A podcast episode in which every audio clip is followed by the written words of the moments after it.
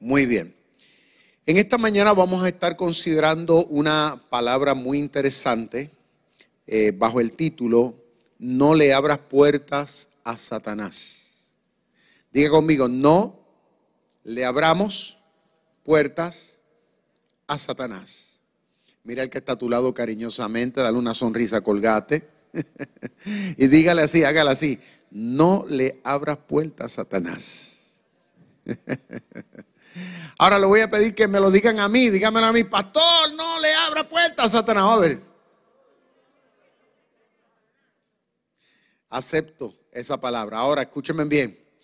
No le abran puertas a todos los que están aquí, por favor, a cada familia que está aquí y aún los que nos ven a través de las redes sociales.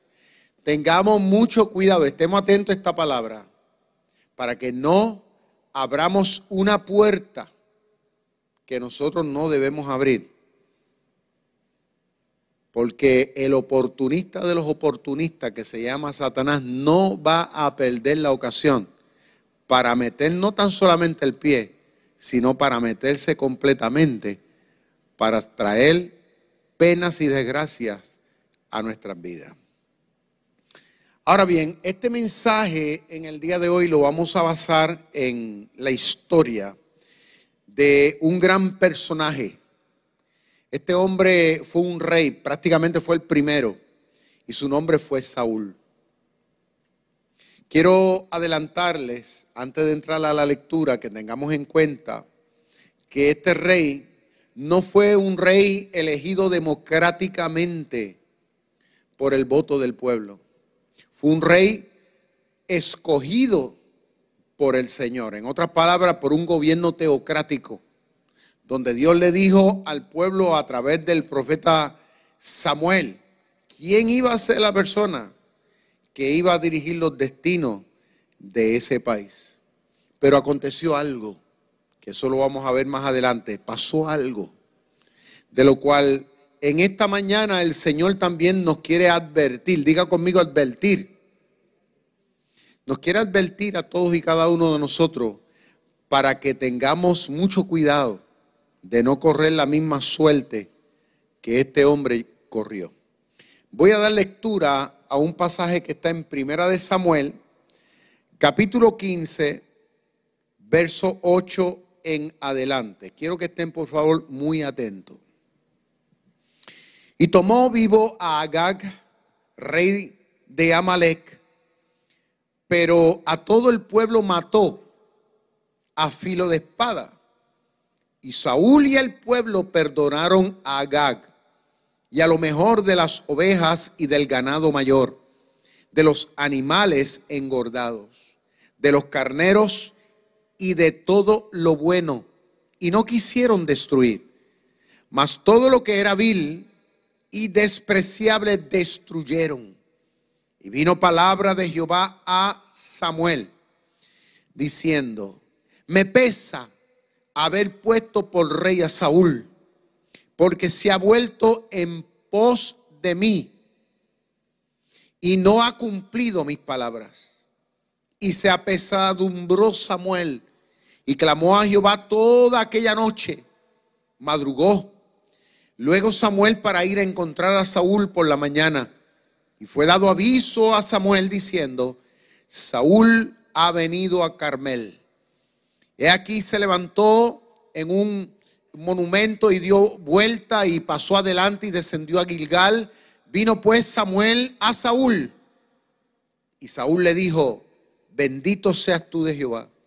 Yo he cumplido la palabra de Jehová.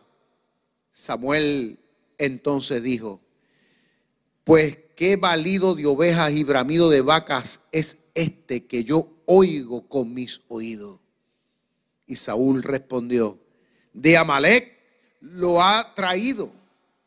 Porque el pueblo perdonó lo mejor de las ovejas y de las vacas para sacrificarlas a Jehová tu Dios. Pero lo demás lo destruimos. Entonces dijo Samuel a Saúl, déjame declararte lo que Jehová me ha dicho esta noche. Y él respondió, di. Y dijo Samuel, aunque eras pequeño en tus propios ojos, no has sido hecho jefe de las tribus de Israel. He aquí te ha ungido por rey sobre Israel. Y Jehová te envió en misión y dijo, ve y destruye a los pecadores de Amalek, hazle guerra hasta que los acabes. ¿Por qué pues has oído? ¿Por qué pues no has oído la voz de Jehová? Sino que vuelto el botín, has hecho lo malo ante los ojos de Jehová. Y Saúl respondió a Samuel, antes bien he obedecido a la voz de Jehová y fui a la misión que Jehová me envió. He traído a Gag, rey de Amalek, y he destruido a los amalecitas. Mas el pueblo tomó del botín ovejas y vacas, las primicias del anatema, para sacrificar sacrificio a Jehová tu Dios en Gilgal. Y Samuel le dijo, se complace Jehová tanto en los holocaustos y víctimas como en que se obedezca a las palabras de Jehová. Ciertamente el obedecer es mejor que los sacrificios y prestar atención que la grosura de los carneros, porque como pecado de adivinación es la rebelión y como ídolos de idolatría la obstinación. Por cuanto tú desechaste la palabra de Jehová, Él también te ha desechado para que no seas rey. Entonces Saúl dijo a Samuel, yo he pecado, pues he quebrantado el mandamiento de Jehová y tus palabras, porque temía al pueblo y consentía la voz de ellos. Perdona, pues ahora mi pecado y vuelve conmigo para que adore a Jehová. Y Samuel respondió a Saúl, no volveré contigo porque desechaste la palabra de Jehová. Y Jehová te ha desechado para que no seas rey sobre Israel. Y volviéndose Samuel para irse, él se asió de la punta de su manto y éste se rasgó. Entonces Samuel le dijo, Jehová ha rasgado hoy de ti el reino de Israel y lo ha dado a un prójimo tuyo mejor que tú. Además, el que es la gloria de Israel no mentirá ni se arrepentirá, porque no es hombre para que se arrepienta. Dios bendiga su palabra.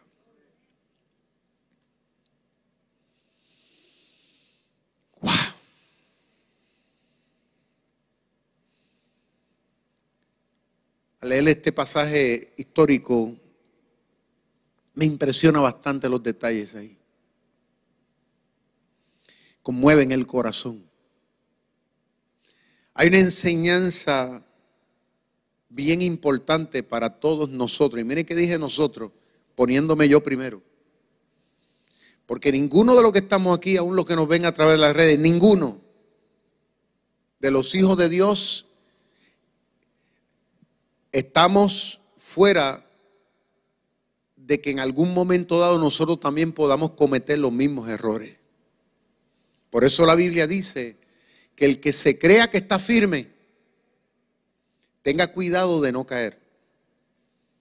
Hay que estar atento. Hay un personaje de cual la mayoría de nosotros los cristianos a veces nos parece que está muerto que está de vacaciones, o que meramente es una filosofía, es una teoría, es más un cuento de vieja. La gran mayoría de los cristianos, tristemente, piensan que Satanás ya no existe. Pensamos que está de más hablar ni mentarlo en estos tiempos. Muchas iglesias, muchas organizaciones religiosas ya como que dicen, no hablemos de eso, porque eso a la gente no es relevante en este tiempo, eso no ayuda a nadie, eso no tiene sentido, no tiene importancia. Vamos a hablar de otras cosas, vamos a, vamos a enfocarnos en las promesas de Dios. Pero la realidad es que nosotros no vamos a resolver nada, al contrario, nos vamos a ver en un grande peligro si nosotros asumiéramos esa postura de tratar de pensar que Él no existe.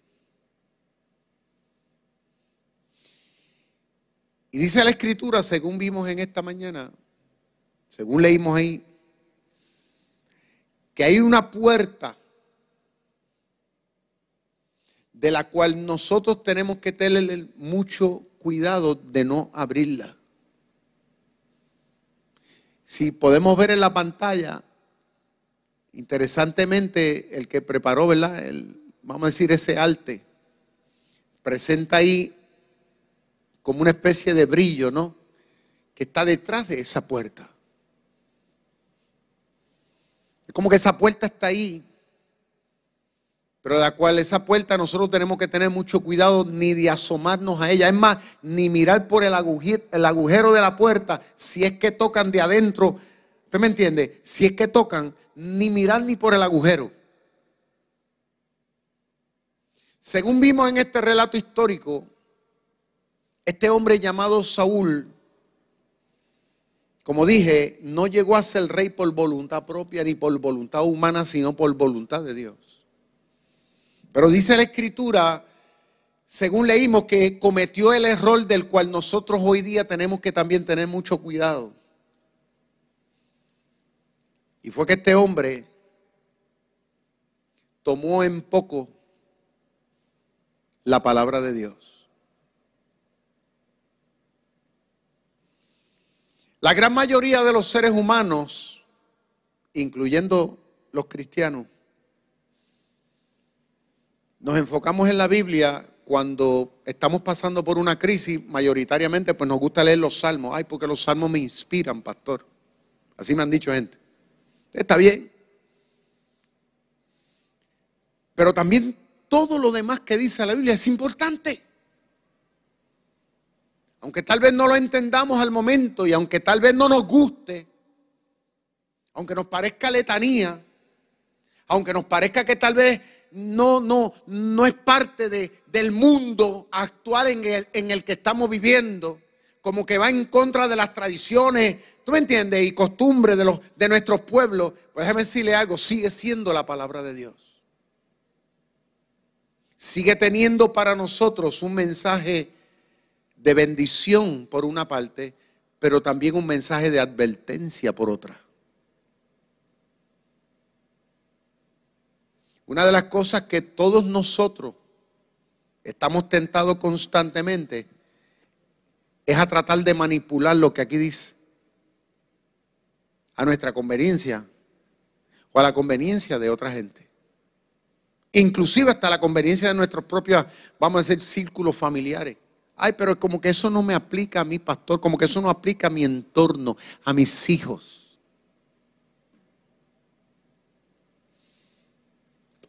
Según leímos en ese pasaje, este hombre, este rey, que fue escogido por Dios, Dios le envía a cumplir una misión. Ahora, la misión que Dios le dio, una misión bien delicada. Y tal vez poco pesada para nosotros, porque Dios lo envió prácticamente a exterminar a un pueblo. Eso suena fuerte, ¿verdad? A matar a todo el mundo de ese pueblo. Comenzando desde el rey hacia abajo, aún los animales, buenos y malos destruirlo todo. Uno diría, ¿cómo es posible? No puede ser que Dios sea tan cruel. Hay cosas que a mí, o a usted, o a usted y a mí, nos parezca incomprensible, ilógica, nos parezcan inhumanas de parte de Dios. Pero acuérdese, la Biblia dice que Dios lo sabe todo. Dios sabe lo que mejor nos conviene. Hay cosas en el tiempo presente que Dios nos está desafiando a sacar de un todo de nuestra existencia. Ahora como cristianos. Eliminarla de raíz. Pero ¿cuál es el problema con nosotros? Que a veces le cogemos pena. O a veces no porque los nenes no se ofendan. No porque usted sabe, vivimos en otros tiempos. Tratamos de hacer concesión tratamos de ponerle un pero, unas condiciones a lo que Dios dice que no debemos hacer. Dice que Saúl, Dios lo envió y le dio unas órdenes claras. Él sabía lo que tenía que hacer. En otras palabras, que nosotros somos culpables delante de Dios, tan pronto nos acercamos a este libro y sabemos lo que aquí dice y no lo hacemos delante de Dios, somos muy culpables. Porque justificación podría tener el que no la lee, el que no lo sabe.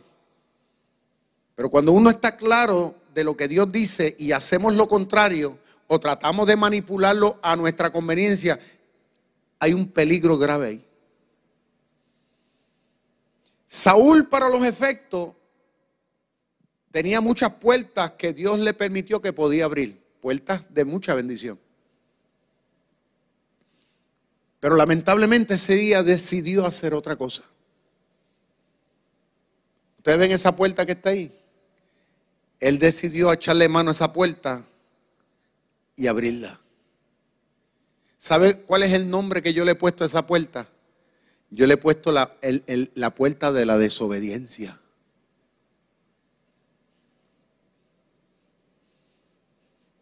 Que de hecho fue la misma puerta que abrió Adán que abrió Eva en el paraíso. Dios le dijo, tú puedes comer de todo, todo lo que está aquí es tuyo, disfrútalo. Pero ten en cuenta que de ese árbol que está ahí no lo puedes ni tocar.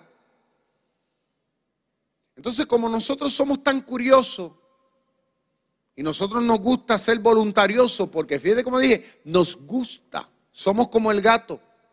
¿Has visto el gato? ¿verdad? Dicen que el gato eh, muere precisamente por lo curioso que es. Pues nosotros de igual muchas veces coqueteamos con las cosas que no deberíamos. Por tratar muchas veces hasta de evitarnos problemas. Yo nunca me olvido de un familiar que yo tenía, que siempre, cuando yo trataba de, poner justicia en la casa, ¿no? Y de decir, mira, esto no se puede hacer. Ese familiar mío me decía, nene, quédate callado, no diga eso para evitar problemas. Y yo le decía, fulana, pero pero eh, eh, haciendo eso nosotros no vamos a resolver nada porque el problema va a seguir ahí. Pero a ella le parecía que era mejor callar, no decir nada, porque de esa manera nos evitábamos el problema. Pero lo que ella no se daba cuenta que lo que estaba haciendo era que estaba madurando el problema. Muchas veces nosotros lo que queremos es, como dicen en inglés, we want to sugarcoat las cosas. Queremos, queremos ponerle frosting y queremos adornarle y queremos pensar, imaginar que, que, no está mal. Que fue precisamente lo que hizo Saúl. Cuando llega el profeta y lo confronta, después de Dios haber dicho lo que, lo que había pensado de Saúl, dice que el profeta llegó y lo confronta y él le dijo, no, no, espérate, es que yo, es que yo cuidé esto, guardamos esto. ¿eh? Para, sacrificarlo a tu Dios. Pero es que Dios no le dijo eso. Y para los efectos, a Dios no, a Dios no le interesa que él hubiera tenido que hacer eso porque, porque Dios es dueño de todo. Como le dijo el profeta, ¿qué es lo más importante? ¿Qué es lo que Dios espera de nosotros? Dios no espera meros sacrificios, Dios espera a fin de cuentas obediencia, lealtad, integridad y sobre todo respeto.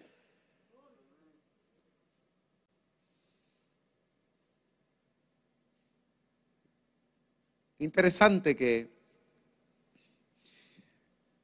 Saúl tratando de justificarse, le dice, no, pero es que el pueblo decidió salvar esto.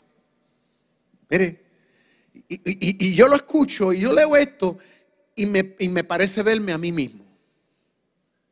Y me parece escuchar a tanta gente que a veces viene a hablar conmigo y me cuentan sus historias y sus cosas, ¿no? Este, sus metidas de pata, como decimos nosotros, ¿no? Y, a veces dice, sí, pastor, pero es que tú sabes, yo tuve que, por esto, y yo le digo, mano, pero, pero, pero, Es que si Dios dijo que las cosas son de una manera, deben ser de una manera. Si tú y yo tenemos que verla así, tenemos que procurar entenderla así, el reto nuestro es tratar de asimilarnos a esas realidades, no es, no es procurar que Dios se ajuste a nosotros. Si este sagrado libro hoy día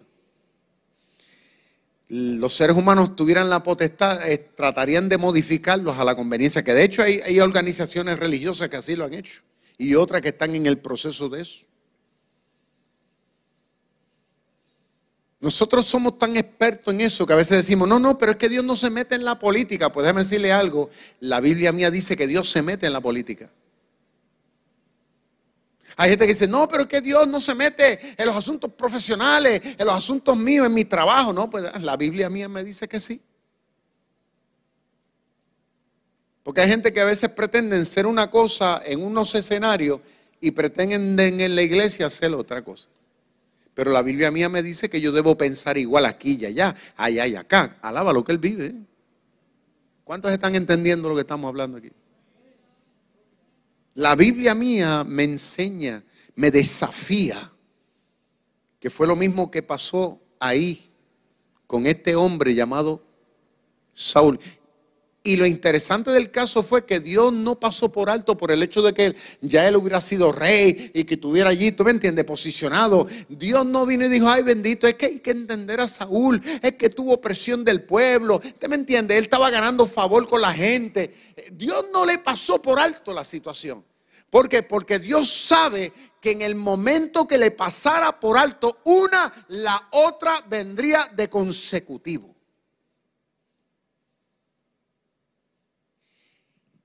Y a mí me, chocó la manera como Dios le dijo, a través del profeta, le dijo, Dios se ha buscado uno mejor que tú. Ay, santo Dios. Que Dios diga eso. Eso es fuerte. Que diga que Dios te desechó como rey. Que ya Dios no confía en ti.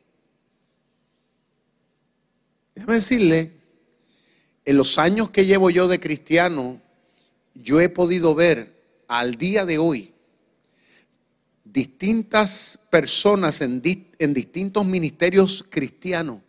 Los he visto que han estado y han caído. Hoy día no están. Son o han sido como diríamos nosotros como las estrellas fugaces por una razón. Por una razón.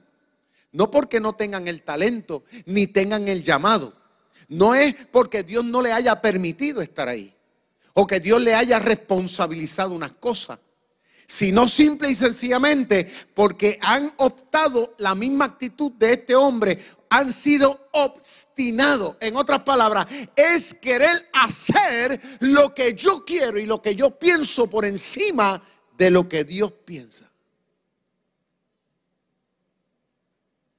Y Dios lo que hace es que entonces lo remueve.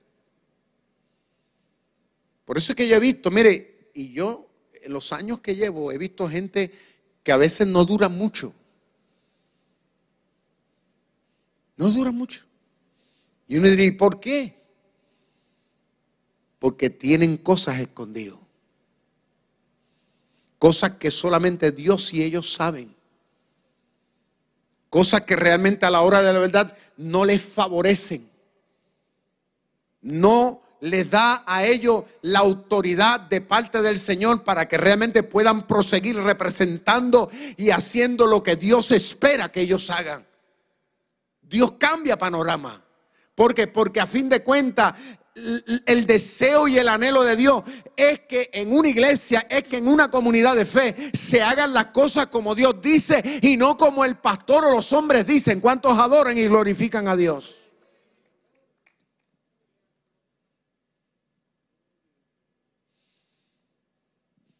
Dice la escritura que cuando este hombre, Saúl, abrió esa puerta, que se llama la desobediencia, vinieron unas consecuencias dramáticas a su vida, dramáticas, que yo esperaría que estas cosas no sucedieran en la vida nuestra. Pero la realidad del caso es que mucha gente está sufriendo y eso lo sé yo las consecuencias muchas veces de asumir esta misma actitud. Voy a estar dando lectura a otros versos, mm, van a ser mucho más cortos. Están también en Primera de Samuel en el capítulo 16, verso 14, que dicen así.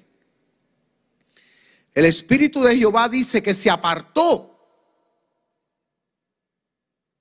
Miren la primera consecuencia. El Espíritu de Dios se fue. Se contrictó. Como que Dios dijo, espérate, tú vas a hacer lo que a ti te da la gana, pues como tú vas a seguir haciendo lo que a ti te da la gana, pues yo no tengo razón por qué estar aquí. eso fue lo que Dios hizo. Yo no tengo razón de ser, de estar aquí. Y dice la Biblia que el Espíritu de Dios se apartó de él. Y dice que entonces le comenzó a atormentar un espíritu. Escuchen este detalle que no vino de parte de Satanás en ese momento. Dice que vino un espíritu malo de parte de Dios. Ay, yo no sabía eso. Escuchen bien. Y dice, y los criados de Saúl le dijeron, He aquí ahora un espíritu malo de parte de Dios te atormenta. Diga pues nuestro Señor a tus siervos que están delante de ti, que busquen alguno que sepa tocar el alpa para que cuando esto, este espíritu venga sobre ti de parte de Dios, Él toque con su mano y tengas alivio. Y Saúl respondió a sus criados, buscadme pues ahora alguno que toque bien y traédmelo. Entonces uno de los criados respondió diciendo, he aquí yo he visto un hijo de Isaí de Belén que sabe tocar, es valiente, es vigoroso, hombre de guerra, prudente en sus palabras, hermoso y sobre todo que Jehová está con él. Y Saúl envió mensajes a Isaí diciendo, envíame a David tu hijo, el que está con las ovejas. Y tomó Isaí un asno cargado de pan, vasija de vino, cabrito, y lo envió a Saúl por medio de David, su hijo.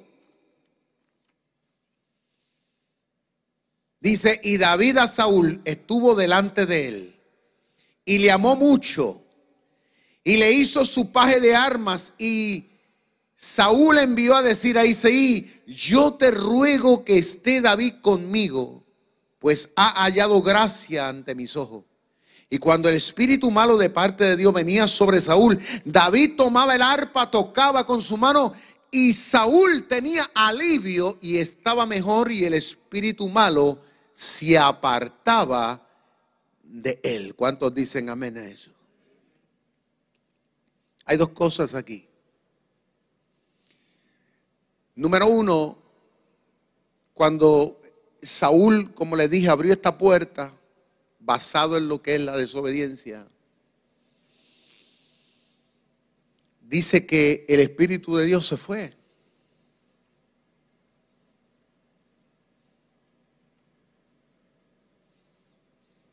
En el Nuevo Testamento, según la teología del Nuevo Testamento, dice que Dios se contricta, o sea, se siente triste. Es como que si yo fuera a su casa y usted me ignora, yo me siento allí y usted no va y me saluda, usted no conversa, usted no me da ni un vaso de agua. Va a llegar el momento que yo digo, bueno, me voy. Porque pues el dueño aquí no quiere, aparentemente como que no soy muy grato. Lo que hago es que me voy, porque porque es tiempo un tiempo que yo puedo dedicar a otras cosas. O sea, no tiene sentido que yo entre a su casa y que usted me trate con indiferencia. esa es la idea aquí. Dice la Biblia que cuando eso sucedió, el Espíritu de Dios se fue. Y digo, bueno, pues tú, Saúl, quieres seguir reinando haciendo las cosas como a ti te da la gana, pues desde hoy lo vas a hacer. Me voy.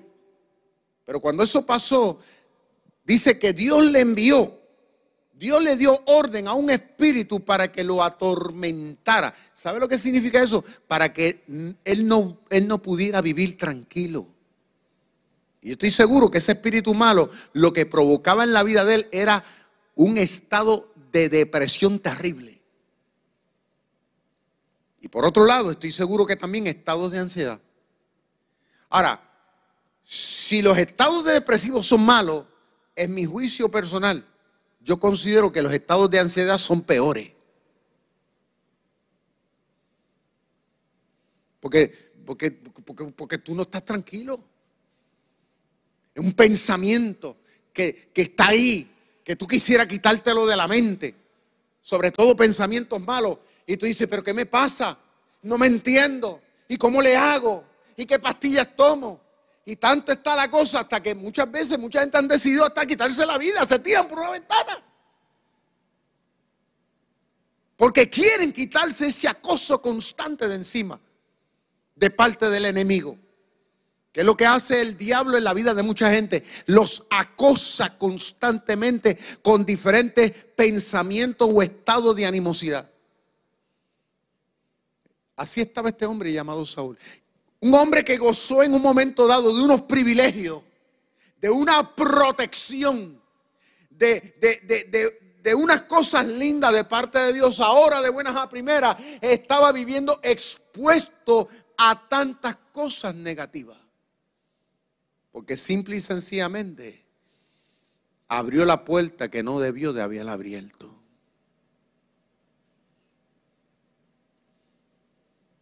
Dios me está hablando a mí en esta mañana. Y yo sé que le está hablando a usted. Porque si hay algo que necesitamos tener en claro ahora, en medio de esta pandemia, y para comenzar este próximo año, es tener en claro que nosotros debemos que determinarnos a mantener esa puerta cerrada. Esa puerta que se llama desobedecer a Dios. Tomar a Dios en poco querer manipular las cosas de Dios como uno cree que le conviene. Hay que mantener esa puerta cerrada. Esa fue la puerta que nosotros tuvimos abierta toda nuestra vida antes de ser cristiano. La teníamos abierta y el diablo entraba y salía y campeaba por su respeto en nuestra vida. Y por eso sufrimos muchas cosas. Pero cuando vinimos a Cristo se cerró y Dios ahora no quiere ni que miramos por el agujero de la puerta. Aunque estén tocando, aunque estén llamando, nosotros tenemos que vivir tranquilos, viviendo y obedeciendo lo que Dios dice. ¿Cuántos dicen amén?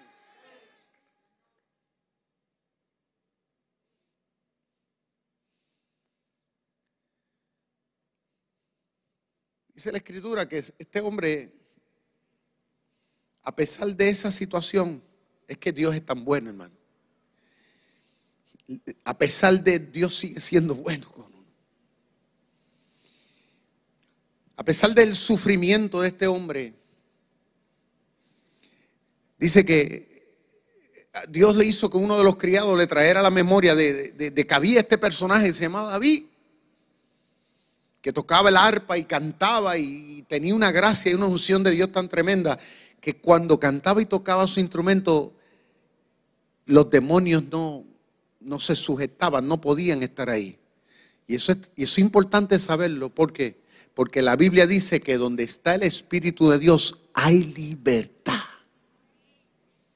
En otras palabras, que cuando tú y yo vivimos en una relación dinámica, sana, saludable, cuando procuramos obedecer, mantenernos en camino, como Dios dice, negándonos a nosotros mismos para hacer la voluntad de Dios, vivimos en una cobertura. El diablo, por más que trata, no puede. ¿Por qué? Porque usted está dentro del círculo de la bendición del Señor.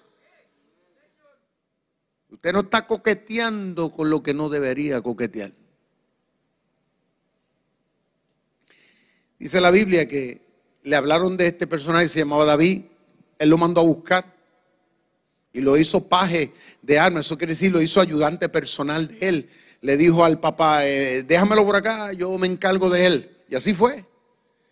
¿Por qué? Porque siempre que David tocaba y cantaba a Dios alabanza, y yo me imagino a David cantando el Salmo 23. Imagínese usted David tocando el Salmo 23. Yo, yo me lo imagino. Jehová es mi pastor. Ah, y yo me imagino cantando esa alabanza, cantando el Salmo 91. Tremendo, el Salmo 21 es precioso cantando todos estos salmos hermosos, lindos, preciosos, que son de tanta bendición, el Salmo 27. Dice que cada vez que él cantaba, aquel espíritu que había venido a atormentar se iba y él entonces volvía a tener aquella paz que tanto el ser humano necesita. Porque mire, uno puede tener de todo en la vida, pero si uno no tiene la presencia de Dios, lo que vive es en un puro infierno. Porque, hermano, el tener un carro nuevo al momento te da una satisfacción. El tener una casa al momento te da una satisfacción. El tener un hijo nuevo en la casa, en la familia, al momento te trae una satisfacción. Pero no son satisfacciones permanentes. Eso es lo que le pasa al mundo. La gente piensa que esto tú lo compras. Esto no se compra. Esto se obtiene única y exclusivamente cuando tú estás en paz con Dios. Y dice la Biblia que cada vez que tocaba este hombre recibía ese, ese aliciente a su espíritu. Ah. Y esto, cuando veo, ¿no? La personaje de David para mí tipifica la figura de Jesucristo. Es lo que tipifica. Porque cuando Cristo llegaba, según dice el Nuevo Testamento, al escenario de los seres humanos, como pasó en la vida de la mujer samaritana, que dice, que dice la Biblia que, era una mujer llena de, de tantos demonios, mas sin embargo, cuando Cristo llenó, llegó, los demonios se fueron, ella quedó libre y desde ese día se convirtió en una mujer que servía a Dios apasionadamente. Pasó con el hombre que estaba en Gadara, que dice que estaba atado por el mismo Satanás. Lo tenían, lo ataban con cadena y dice que se paseaba entre las tumbas. Dice que lo había alejado de su familia, lo había convertido en un monstruo. ¿Qué es lo que pasa cuando el hombre vive en la desobediencia? Te ata y te condena. Pero cuando Cristo llegó y lo libertó, el hombre dice vino en su sano juicio. Cuando tú y yo nos encauzamos con Dios y decimos, Señor, ahora no vivo yo, mas vive Cristo en mí, las cosas comienzan a cambiar. El diablo se tiene que ir. Los demonios tienen que poner los pies en polvorosa. porque Porque ahora estamos nosotros con el grande de los grandes. Y ese no es otro que se llama Jesucristo, Rey de Reyes y Señor de todos los señores.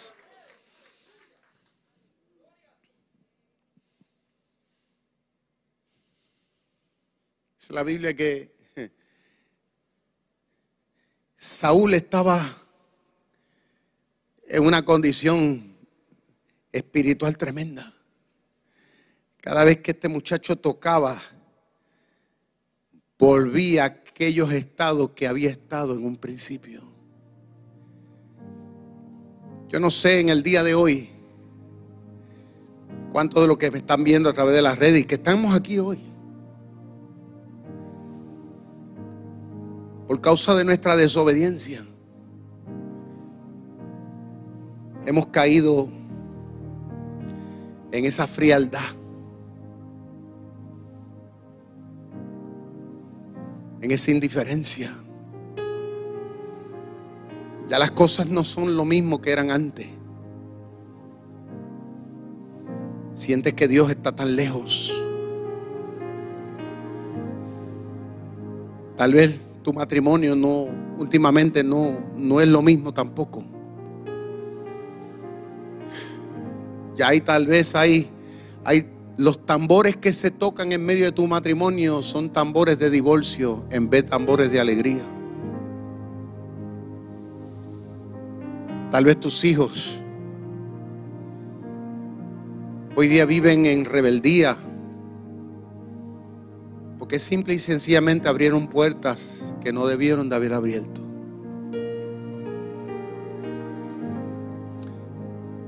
Posiblemente tu ministerio, el llamado que Dios hizo a tu vida se ha echado a perder. No porque sea culpa de Dios, sino porque simple y sencillamente quisiste manipular las circunstancias. Si hay algo que yo he aprendido hasta el día de hoy en la vida, y eso lo tengo aquí amarrado a mí, es que las cosas no son como yo digo, ni como yo quiero, ni como yo siento. Las cosas son como Dios quiere. Póngase de pie conmigo, por favor. Amigo, amiga, hermano y hermana.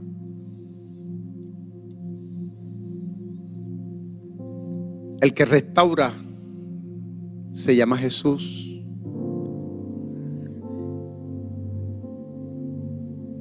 Vamos a abrir el corazón y decirle al Señor que nos perdone, que nos levante,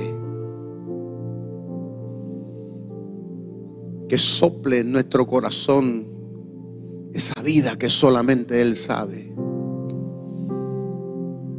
Que vuelva a nosotros el gozo de la salvación. Como decía el salmista David, dile Señor, sopla tu aire en mi corazón. Dile Señor, quiero comenzar de nuevo.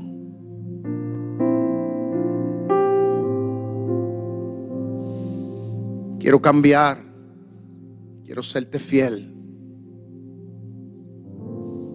Quiero cerrar esa puerta de la desobediencia de una vez. Y no la quiero volver a abrir nunca jamás. No la quiero volver a abrir nunca jamás.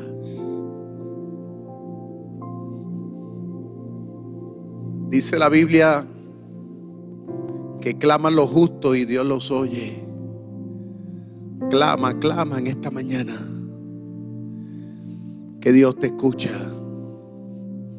Dios te perdona. Y Dios te va a dar una próxima oportunidad.